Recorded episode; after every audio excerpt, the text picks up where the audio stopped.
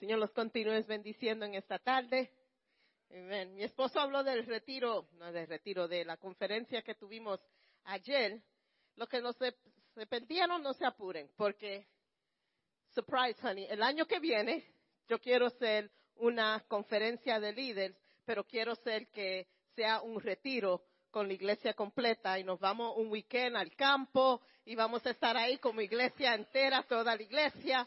Vamos a estar de viernes a la noche hasta domingo por la tarde, regresamos para aquí y tenemos nuestros servicios. eso es algo que yo estoy planeando y vamos a ver si se puede llevar a cabo. Amén. Amén. Aleluya. Le doy la bienvenida a todos los que nos visitan en esta tarde. Tenemos unos cuantos que ya regresaron de vacación, ya se acabó la vacación. Me alegro que estén aquí. Me alegro ver a Sarah, que estuvo unos dos meses afuera por causa del trabajo. Me alegro que ella está aquí. Y tenemos a Obed y a su esposa que está aquí con nosotros. Me alegro que nos visiten en esta tarde. Y todos los que están aquí. Amén. Vamos a seguir con nuestra serie nueva y vamos a estar hablando sobre Jesús, cuando Jesús en, el Nuevo Testamento, Él va a las personas a hablar. Él se hace accessible, accesible a las gentes para que puedan hablar con Él y tener conversación. Y vamos a estar tocando en diferentes áreas en la Biblia donde Jesús fue a las personas a hablar. Él quiere hablar contigo. Él quiere tener relación contigo. Él quiere estar en comunión contigo. Y hoy vamos a estar hablando de eso. Si se pueden poner en pie, vamos a abrir nuestras Biblias. El libro de Lucas.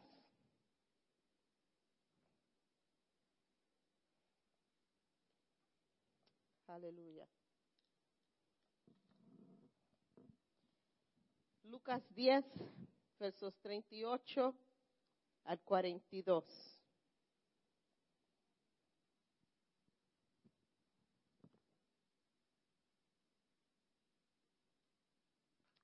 Aleluya. En el nombre del Padre, del Hijo y del Espíritu Santo. Durante el viaje a Jerusalén, Jesús y sus discípulos llegaron a cierta aldea donde una mujer llamada Marta los recibió en su casa. Su hermana María se sentó a los pies del Señor y para escuchar sus enseñanzas. Pero Marta estaba distraída con los preparativos para la gran cena. Entonces se acercó a Jesús y le dijo, Maestro, ¿no te parece injusto que mi hermana está aquí sentada mientras yo hago todo el trabajo? Dile que venga a ayudarme. El Señor le dijo, mi apreciada Marta, estás preocupada y, tan, está preocupada, excuse me, está preocupada y te inquieta con todos los detalles. Hay una sola cosa por la cual vale la pena preocuparse. María la ha descubierto y nadie se la quitará. Señor, te pedimos en esta tarde que tú nos hables a través de tu palabra. Señor, te pedimos, Señor, que podamos coger tu palabra, ponerlas en nuestros corazones y vivir nuestros días acuerdo de tu palabra, Señor. Habla, Padre, a tu pueblo. Pon palabra en mi boca. Úsame como instrumento en esta tarde, Señor. Y te damos gracias en esta tarde por todo. Amén. Pueden tomar asientos. Hay una cosa que nosotros como cristianos fallamos en realizar.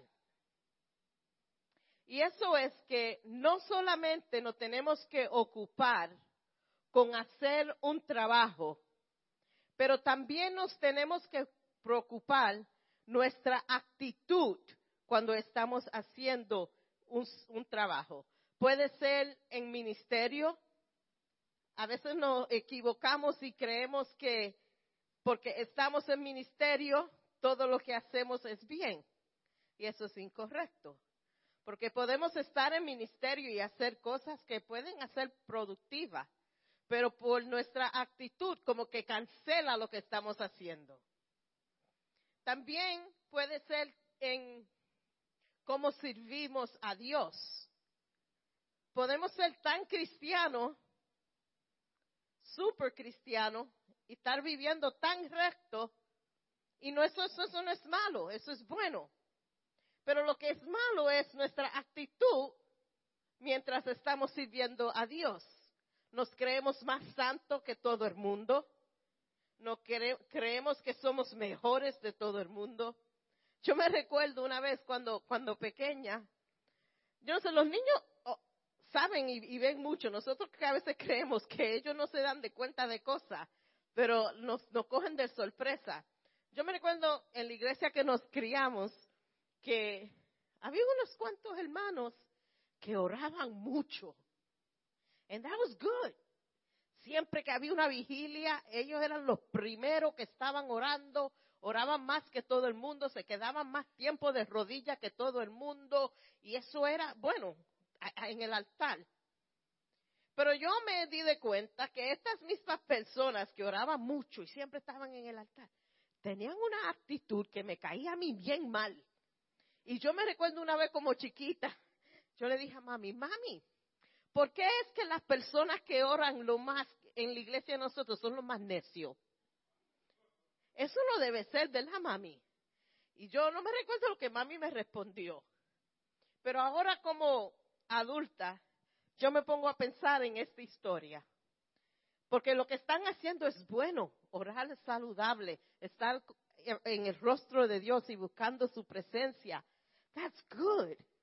Pero ¿qué nos vale eso si el resto de la gente lo que ven es una persona necia? Como que cancela eso, ¿verdad? como que le quita la, si, si, si orando así tanto produce una persona necia, yo no oro, you pero ¿me, entiende lo que quiero decir? So, es importante que nosotros también tengamos en mente que no es solamente hacer lo que Dios ponga en nuestras manos hacer, no es solamente hacer lo que la palabra de Dios dice que nosotros hagamos, pero también tenemos que mirar nuestra actitud cuando estamos sirviendo. Y vamos a ver esta historia, como leímos aquí en Lucas, de María y Marta. Ahora, ¿quién, quién son María y Marta? A mí me gusta ir al principio para que entendamos mejor la historia, ¿verdad? Pues vamos a ver, ¿quién es María y Marta? Bueno, sabemos que tenían una relación con Jesús, porque Jesús va a la aldea donde ellas vivían y tenía la confianza de decirle, o ellos tenían la confianza con Jesús, había ahí una amistad para invitarse uno al otro a la casa, porque nosotros nos invitamos a alguien que no conocemos a la casa de nosotros. Si no hay una relación, si no te conozco, I am inviting you to my house. Pero si los conocemos, nos saludamos en la iglesia, ya yo te conozco, so Becky, you can come to my house soon, okay? Pero tenemos que tener una relación para invitar y tenemos que tener confianza uno con el otro. So sabemos, con eso podemos decir que Marta y María tenían una relación con el Señor. La que invitó a Jesús fue Marta. Marta fue la que dijo, vente para casa. En la costumbre, en esos tiempos, la autoridad de la casa siempre le pertenecía a la mayor de la casa o el mayor de la casa.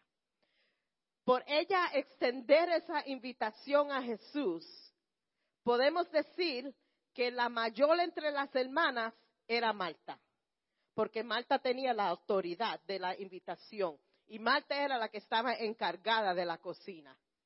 So, por esa autoridad que ella toma en la invitación y que ella es la que se encarga de la visita, podemos decir que ella es la mayor en esta escena.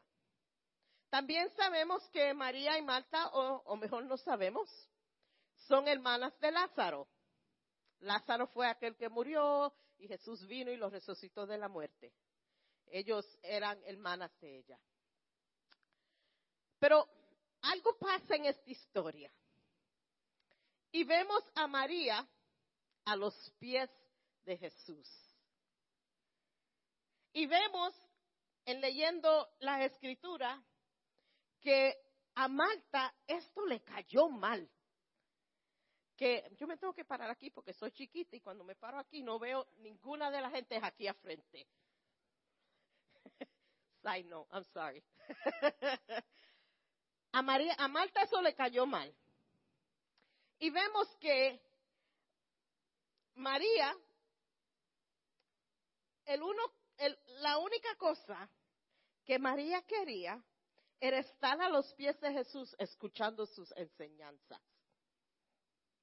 Y mientras María estaba a los pies de Jesús, oyendo las historias, yo no sé de ustedes, pero a mí me encanta oír cosas cuando misioneros vienen y, cuentan historias de cuando ellos fueron aquí y ah, pasó esto y pasó aquello, a mí siempre me encanta oír esas historias.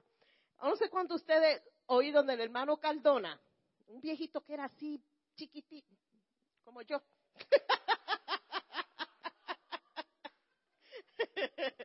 era, era chiquitito, pero ese hermano era un gigante en la fe. Y yo me recuerdo, él, yo, le, yo lo llamaba mi viejito. Y él, cuando yo era, él venía a casa a comer o a beber café después del servicio.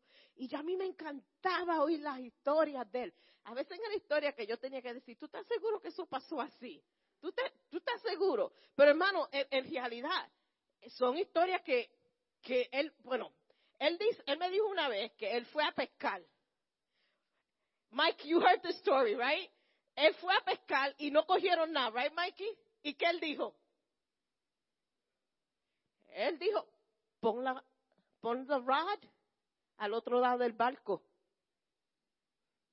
Y se llenó el barco. Empezaron a coger pescado y pescado y pescado. Y me dice una, pero historia que uno en verdad tiene que tener mucha fe. Y yo me quedaba, yo me recuerdo como chiquita, yo me quedaba así oyendo.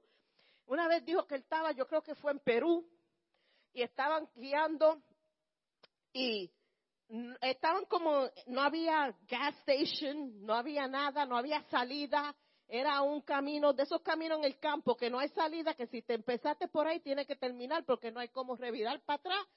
So, no way out. Y se le, he had a flat tire. Y él empezó a orar. ¿Qué hago yo ahora? No hay no hay gas station, no tengo spare. ¿Qué voy a hacer ahora? Y él empieza a orar. Y hermano, uno para creer las historias, yo a veces le preguntaba, Caldona, ¿tú estás seguro que eso pasó? Él me decía, poca, tú tienes poca fe, niña. Pero es que era increíble, yo no puedo, I couldn't wrap my mind around it. Y él dice que empieza a orar y del monte, I'm serious, I wish he was alive so he could say these things. Del monte viene viene una, una goma bajando por el monte y va y le cae a frente del carro.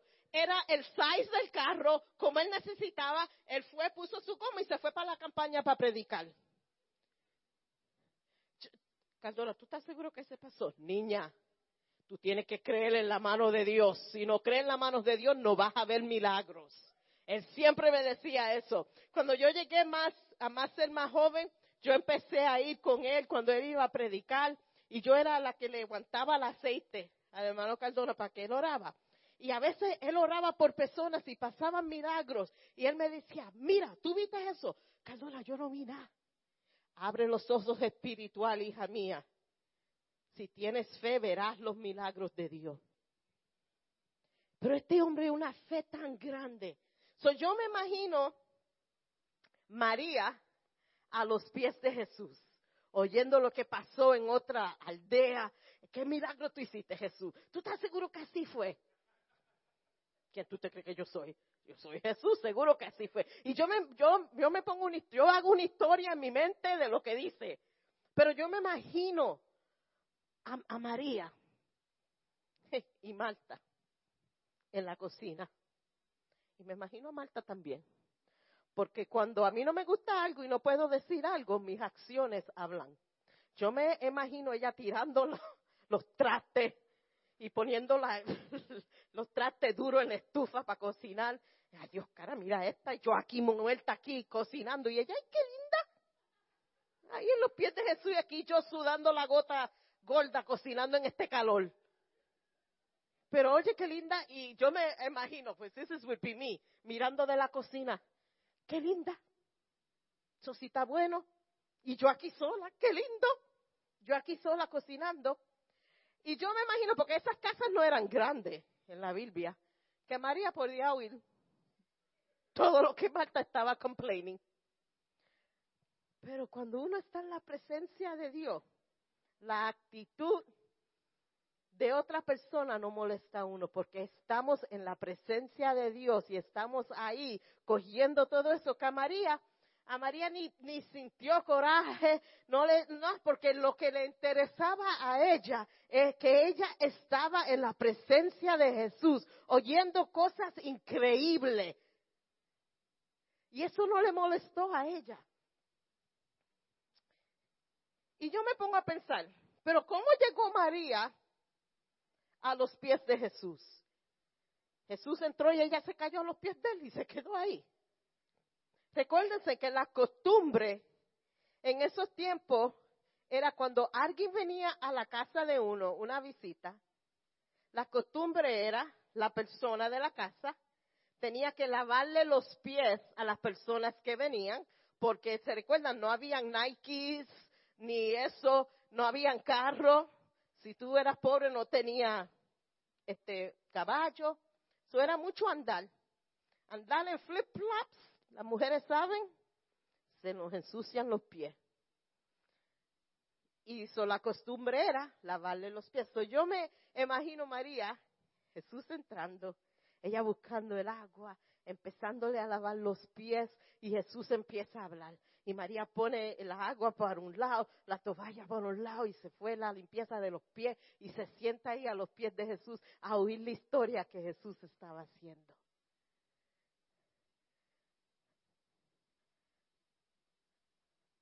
Hay una canción en English que dice, I want to sit at your feet, drink from the cup in your hand. Yo quiero sentarme a los pies de, Jesús, beber de la copa que tú tienes en tu mano. Quiero recostarme en tus rodillas y oír las historias que tú tienes que decirme. Qué retrato bello de la presencia de Dios. María estaba en su gloria y Marta en la cocina enojada con una actitud sarcástica, con coraje, haciendo ruido, moviendo la cuchara más dura en el sartén. Muchacha, yo aquí cocinando. Y esto no le mueve a María de los pies de Jesús. Así tenemos que estar nosotros. Que cuando estamos a los pies de Jesús, no haya distracción que nada sea de distracción para sacarnos de los pies de Jesús. Porque la distracción nos aparta de la presencia de Dios. Y ella ahí se queda. No importando que su hermana estaba enojada con ella, no importando de nada. Pero vamos a hablar un poquito más de Malta. Malta en realidad no estaba celosa de la posición de María.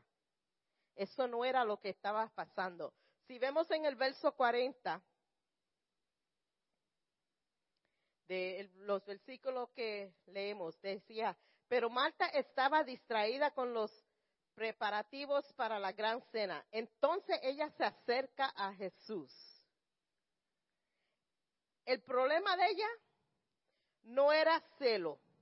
El problema de ella es que ella lo encontró injusto que María estaba gozándose y ella estaba haciendo los preparativos. Pero si vemos, nadie mandó a Marta, vete tú a la cocina a cocinar. Él la mandó a ella. Eso fue lo que ella escogió hacer. Yo estoy segura que si ella se decidía, yo también quiero oír las historias de lo que Jesús iba a hacer o lo que Jesús hizo. Y se sentaba, no hubiese habido problema. Y, come, y they would have eaten. Porque recuérdense con quién ellos estaban sentados. El que cogió pan y unos pocos peces ahí y le dio comida a, a 5,000. so, si ella decidía, yo me voy a sentar también, todos iban a comer. Yo estoy segura de eso, que no iban a pasar hambre.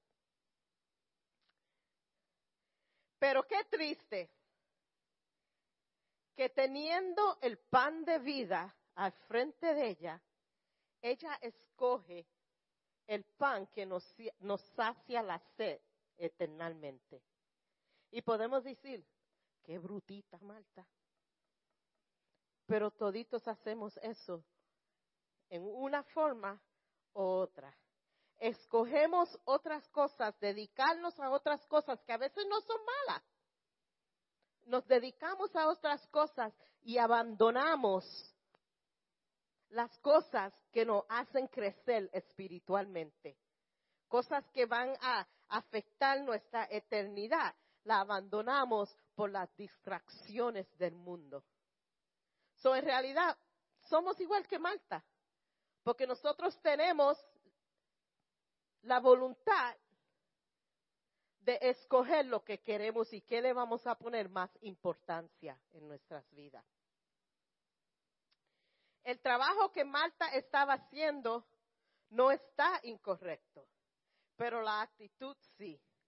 Marta tenía un ministerio de servir, pero no el corazón de una sirviente.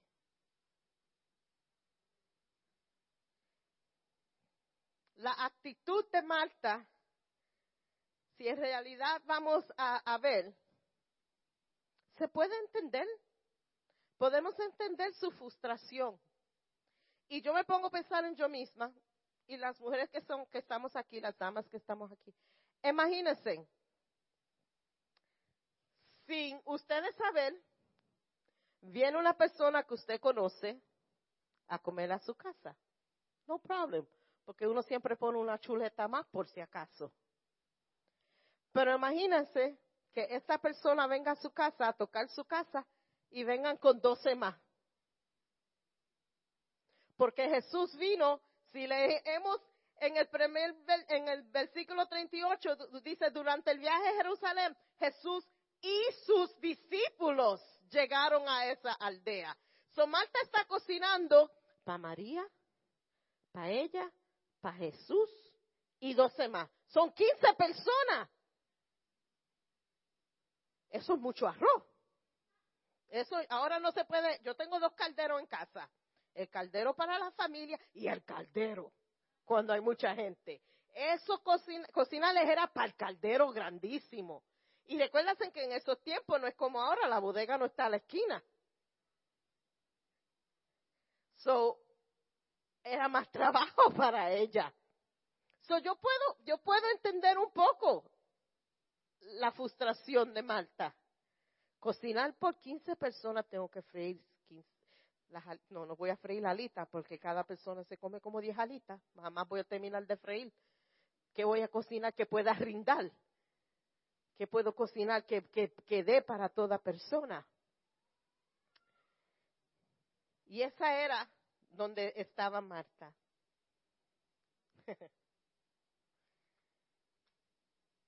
y ya Marta no podía más.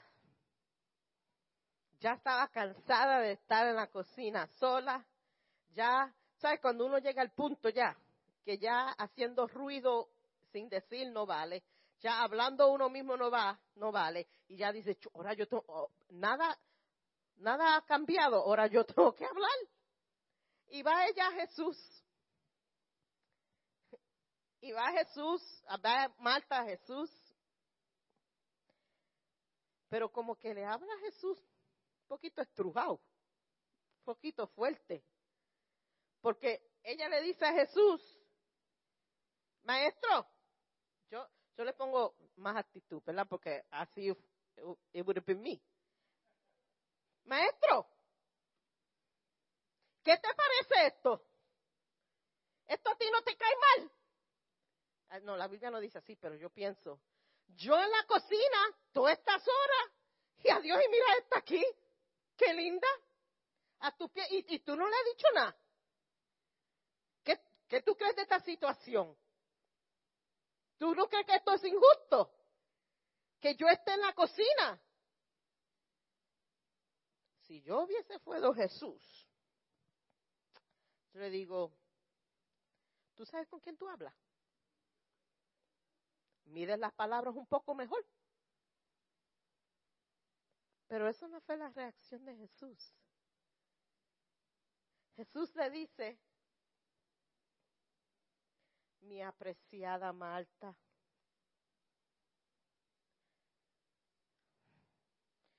¿a ustedes nunca le ha pasado eso? A mí me pasa a veces con mi esposo, que yo voy enojada a decirle algo y él, what happened, honey? Ay, ya se me fue el enojo. Ya. Ay, honey, ya. Porque la la palabra apreciada Marta. Ellos sabían que era, quién era Jesús. Y a él, él decirle a ella, apreciada Marta, ay, mi Salvador me llama apreciada. La actitud cambia. Y eso es una lección para nosotros. El mal se corrige. Pero qué lindo cuando corregimos el mal con amor. cambia. La actitud de nosotros cambia. Ahora no, ahora no, no dice, usted se cree que es mejor que yo y que corrigiéndome. Pero decirle, you know, I love you, yo te quiero y esto es para tu bien. Vamos a hablar, mamá, ven acá. Ay, dime lo que quieras. Eso no es ignorar, porque Jesús no ignoró la actitud de Marta, pero la corrigió con amor la recibe con amor, le habla con amor. Y Jesús le dice a ella, mi, apreciada Marta, tú estás preocupada. Eres tú que estás preocupada por esas cosas. Como quien dice, tú fuiste la que cogiste, mamá. Yo no te dije que vaya a la cocina y cocine. Eso fue lo que tú escogiste. María escogió hasta a mis pies, aprendiendo de mí, en mi presencia. Nadie le va a quitar ese puesto a ella, porque eso fue lo que ella escogió de estar ahí. Y la Biblia no dice más de la historia, ahí se acabó. Pero yo me imagino que la actitud de Marta cambió se fue para atrás para la cocina y empezó a cocinar. Ay, Señor dice que yo soy apreciada de ella. Espérate, me ponerle más sazón a este pollo para que sepa mejor. Vamos a cocinar esto mejor para que ellos puedan comer. Y cuando ella sirvió esa comida fue, ay, mira lo que yo le hice a todas estas 15 personas. Sigue ahí, sigue ahí María, sigue ahí, porque aquí es que yo voy a, aquí es que el Señor quiere que yo esté, porque aquí está lo mío es un cambio de actitud. Marta vio, yo estoy segura que cambió cómo ella estaba sirviendo a Dios, porque en realidad los dos, las dos posiciones son bellas estar a los pies de Jesús, aprendiendo de ella y tener el privilegio de servirle a Jesús y cocinarle a Jesús y traerle un plato de arroz habichuela con tostón y bistec, con cebolla y decirle, Señor, mira aquí, lo cociné para ti, que cuando Él coma, ay, esto está bueno. ¡Qué privilegio! Yo sé que cuando yo cocino en casa y todo el mundo dice, esto está bueno, a mí sí yo lo hice. Ese fui yo. ¿Le gustaron? A mí me encanta. So, la actitud de Marta cambió. Ahora, no hagamos el error de Marta, de estar preocupado con ministrarle a Jesús, Pero coger la mentalidad de María, de María, en vez de ministrarle a Jesús, dejar que el Señor te ministre a ti. ¿Verdad? Y eso es donde estaba María. Y yo creo que las dos cosas se pueden combinar. Yo creo que cuando uno está haciendo algo para el Señor, uno está ministrando, ¿verdad? Pero a la misma manera que uno está haciendo, uno está recibiendo. Porque si lo hacemos con la actitud correcta, hay bendición. Amén. Bella historia de la Biblia. ¿Y cómo aplico esto a mi vida? Que tengo que cocinar con gozo.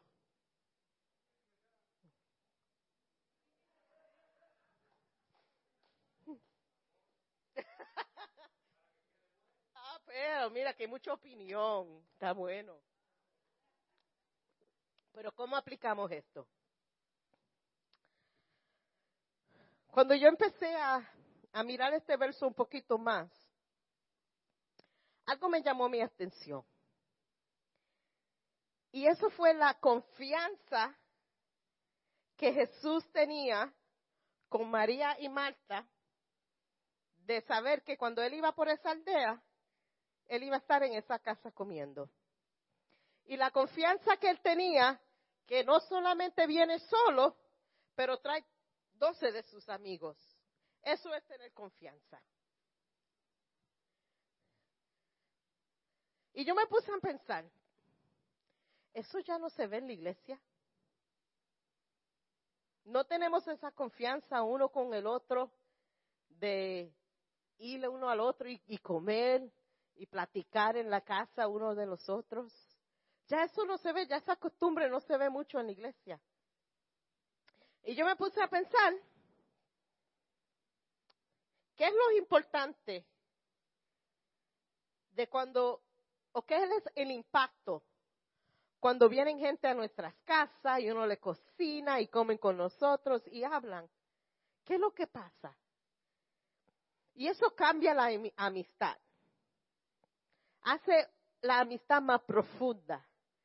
Porque ahora tú empiezas a conocer a esa persona diferente. Ahora tú empiezas a saber un poquito más de eso. So ahora la relación no es Señor te bendiga, sal por la puerta ahora, oh, mira, ¿cómo está todo en tu casa? ¿Cómo va todo? Ahora es una amistad más profunda. Nos estamos, eh, nos ponemos más cómodos uno con el otro. Pero ya eso no se ve de visitar así y visitar de sorpresa. Chacho, eso ya no se ve. Toca el timbre en mi casa para ver si yo bajo. Sin saber que tú vienes, te quedaste afuera, pero yo no voy a bajar para chequear quién es. If you don't text me, I'm coming over, yo no bajo. Y no es porque no quiero visita, es que no quiero bajar las escaleras sin saber quién es y estoy sola en casa. Pero ya eso no se ve. My father-in-law, cuando él estaba vivo, todavía yo no estaba casada con Bertito. Pero el Señor sabía todo. Porque él y mi mamá eran amistades y, y la mamá de Bert eran amistades bien close. Y cuando el papá, mi, suegro, iba a una cita, el doctor de él quedaba cerca de donde yo vivía. Y si no quedaba cerca, para mí quedaba cerca, a lo mejor no.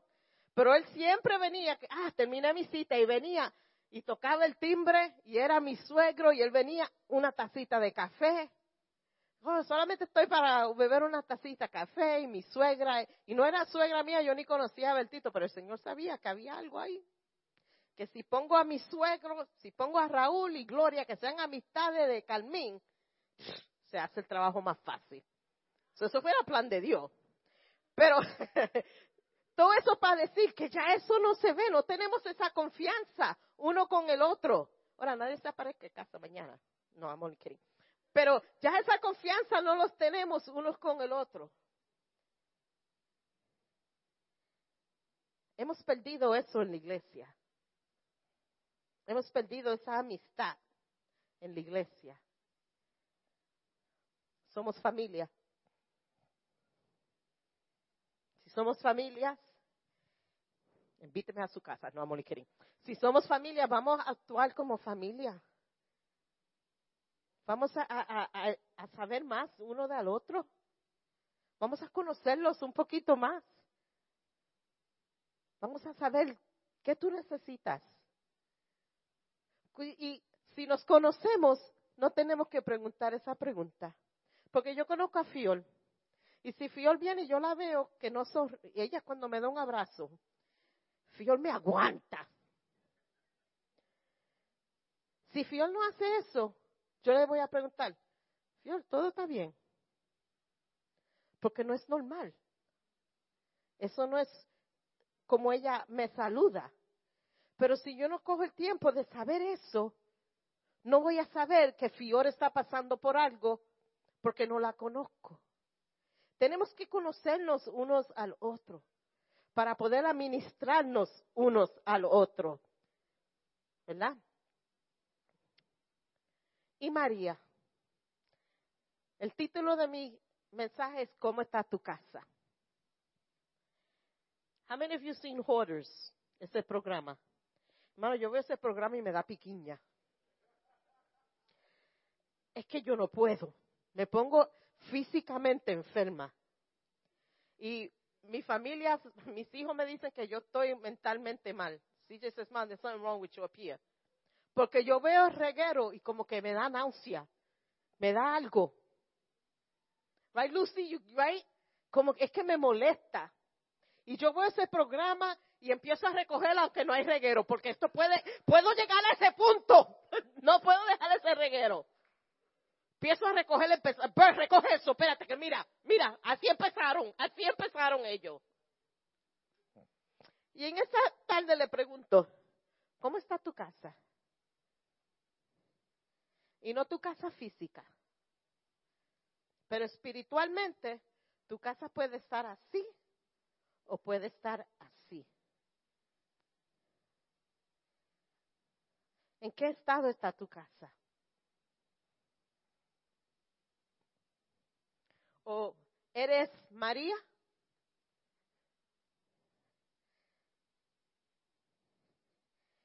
Que para ti no hay nada más importante que estar a los pies de Jesús. No hay nada más importante de estar en su presencia. O eres de la que está tan preocupado por los detalles. Porque esto es malo, tener la casa así espiritualmente, pero también el extremo también es malo. Hay personas que si tú pones esto aquí y se lo mueve, emocionalmente hay un problema. Todo tiene que estar en su sitio. Y esas personas están tan preocupadas por donde están las cosas, que todo esté en su sitio, pero espiritualmente están así. Tiene que haber un balance en nuestras vidas. Tiene que haber un balance en cómo administramos nuestras vidas. Music ministry, you can come up. Tenemos que estar conscientes que todo tiene importancia en nuestras vidas. Y que sin Dios ser el enfoque central de nuestras vidas, hay un desbalance en nuestras vidas. Yo no quiero ser como Malta en realidad. Que yo pierda la oportunidad de Jesús administrarme a mí porque estoy tan ocupada trabajando en ministerio. había unos muchos años atrás un himno. Y el himno eh, eh, fue escrito en una manera de Jesús escribiendo una carta a una persona. Y el himno decía, me hace falta tu presencia. Y esto era Jesús hablándole a la persona. Yo veo lo que tú estás haciendo para mí. Yo veo el trabajo que tú haces para mí. Pero ¿qué ha pasado con el tiempo? mío. Ya no te oigo las oraciones. Ya no te veo leyendo mi palabra porque estás tan preocupado por hacer las responsabilidades de tu ministerio. Y el Señor le está diciendo en esta carta, pero ¿cómo puedes tú trabajar para mí cuando hay falta de mí en tu corazón? En otras palabras, te estás tan preocupado por trabajar por mí y lo único que yo deseo de ti es que tú dobles rodillas y me hables. Que tú me digas, Good morning, Jesus. Que tú saque tiempo y hable conmigo. Eso es lo que yo quiero. Hace tiempo que no te veo. Hace tiempo que tú no pasas tiempo conmigo. Hace tiempo que yo no te oigo orando. Hace tiempo que tú no me pides. Hace tiempo que no te veo alabándome. Sí, estás haciendo mucho, pero ha perdido la importancia de estar en mi presencia. Y eso es lo que yo requiero de ti. Eso es lo que yo quiero de ti. Que tú estés conmigo, que tú pases tiempo conmigo. Y en esa tarde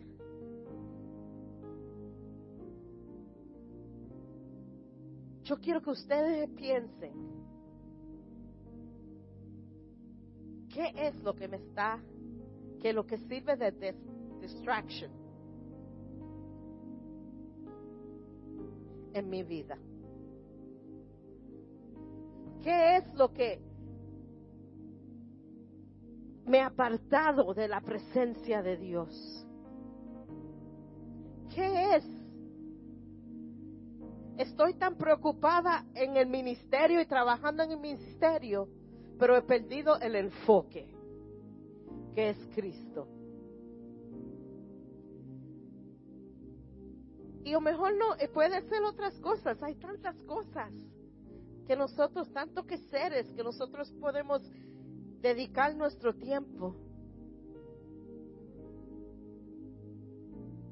y nos preocupamos tanto por las cosas materiales y estamos sufriendo espiritualmente. Y en realidad eso es lo que vale. vamos a pensar en eso en esta tarde. Vamos a pedirle al Señor que, que Él sea nuestro enfoque. Que no nos pongamos tanto en pensar en los quehaceres de la vida y tener la fe de ese viejito que no importa qué grande el milagro va a ser o necesita ser en tu vida, si tu enfoque está en Cristo, Él te lo va a dar.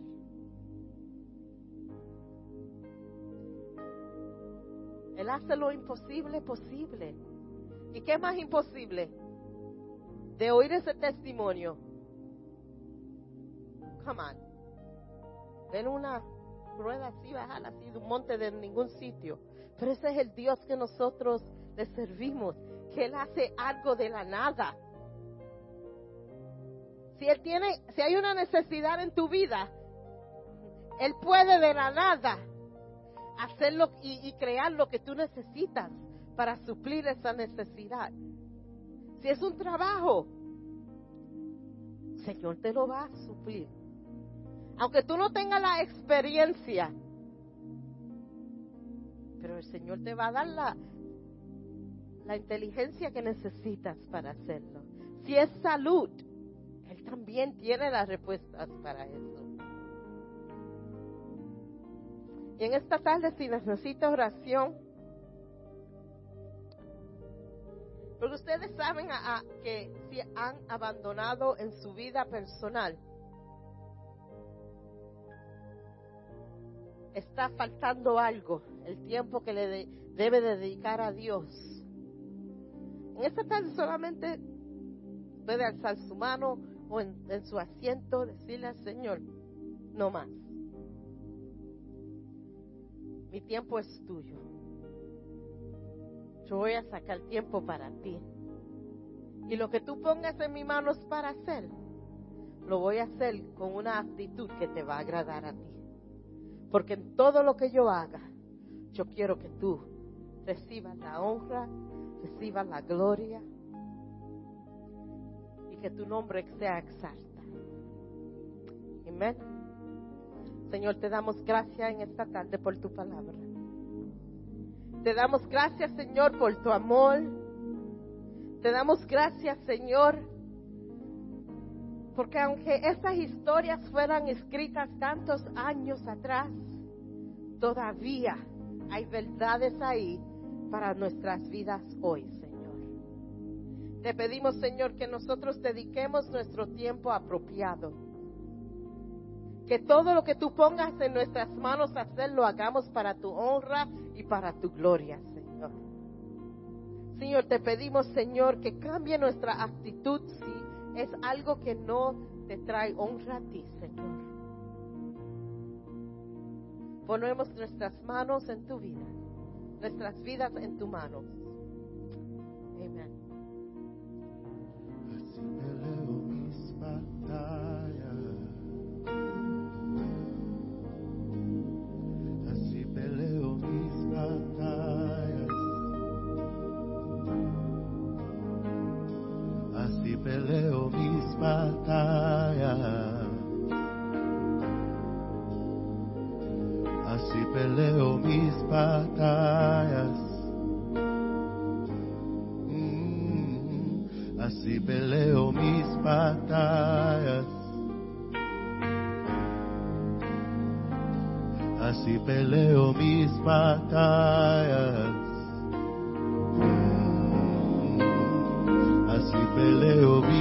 Batallas.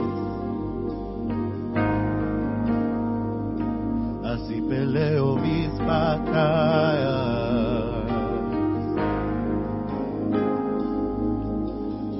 Aunque veo que estoy rodeado, estoy rodeado de ti. Aunque veo que estoy rodeado,